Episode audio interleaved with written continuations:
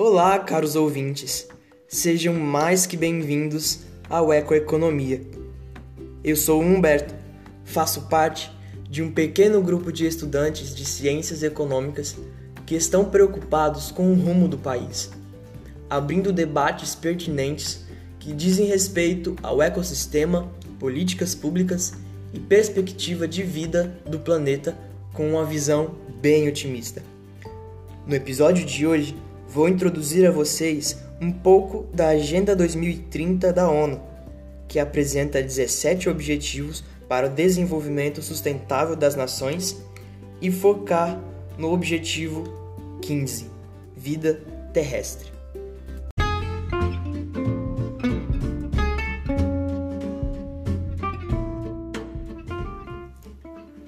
Para quem não sabe, a Agenda 2030 da ONU é um plano de ação para erradicar a pobreza, proteger o planeta e garantir que as pessoas alcancem a paz e a prosperidade.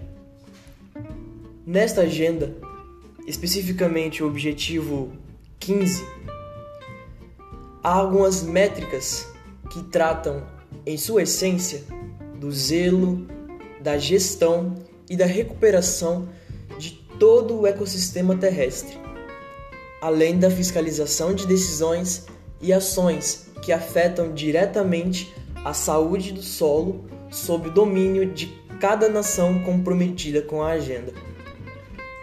Como o quinto maior país em extensão territorial do mundo, o Brasil está diante de um desafio que corresponde às suas dimensões, onde se engloba uma diversidade ampla e extremamente rica de ecossistemas e biomas que exigem, cada um, um tratamento específico, seja por iniciativa do Estado, por iniciativa privada ou mesmo uma parceria entre ambas, sem nunca, jamais deixar de fora a participação popular.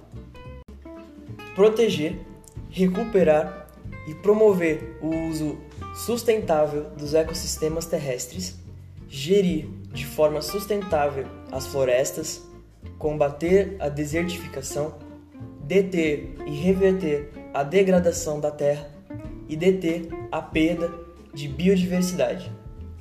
Essa é a definição do objetivo número 15, Vida Terrestre, da Agenda 2030 da ONU. E nela podemos ver as principais ações que precisam ser adotadas: proteger, recuperar, promover, gerir, combater, deter e reverter.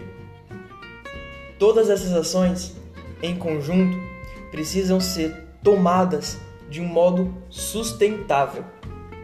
E o foco de cada uma delas, os ecossistemas terrestres, florestas, bacias hidrográficas, biomas locais e regionais, reservas ambientais, terras agrícolas, terras indígenas, parques arqueológicos, área de patrimônio nacional e da humanidade. A ausência dessas ações causam efeitos extremamente negativos: desertificação, desmatamento, degradação da terra perda de biodiversidade, fauna, flora e tudo o que neles está incluído. E cientes dos efeitos negativos, nos resta o seguinte questionamento: qual deve ser o foco de atuação dos governos locais, regionais e federal no que diz respeito à preservação, fiscalização e restauração das, das reservas naturais dos diversos ecossistemas para que os resultados positivos possam ser vistos por todos. É sabido que o governo brasileiro desenvolveu 14 indicadores para as 12 métricas do objetivo. Desses, a maioria ainda está em construção Porém, a maior parte das iniciativas tem partido de governos locais e regionais, com ampla participação popular e evidência dos efeitos positivos dessa atuação conjunta. Contribuições significativas têm se destacado de pesquisas econômicas e socioambientais de instituições de ensino e pesquisadores independentes.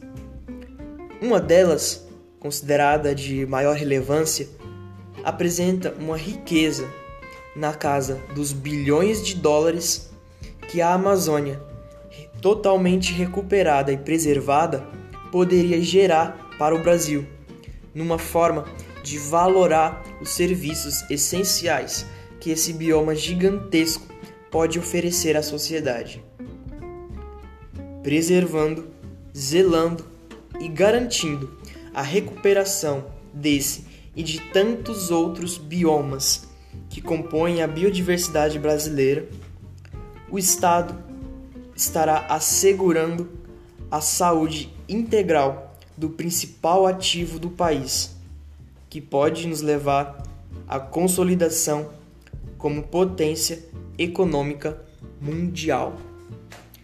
E vocês, caros ouvintes, fiquem atentos e ligados. Logo, logo, mais um episódio do Ecoeconomia. E lembrem-se, a ação de um compõe um todo.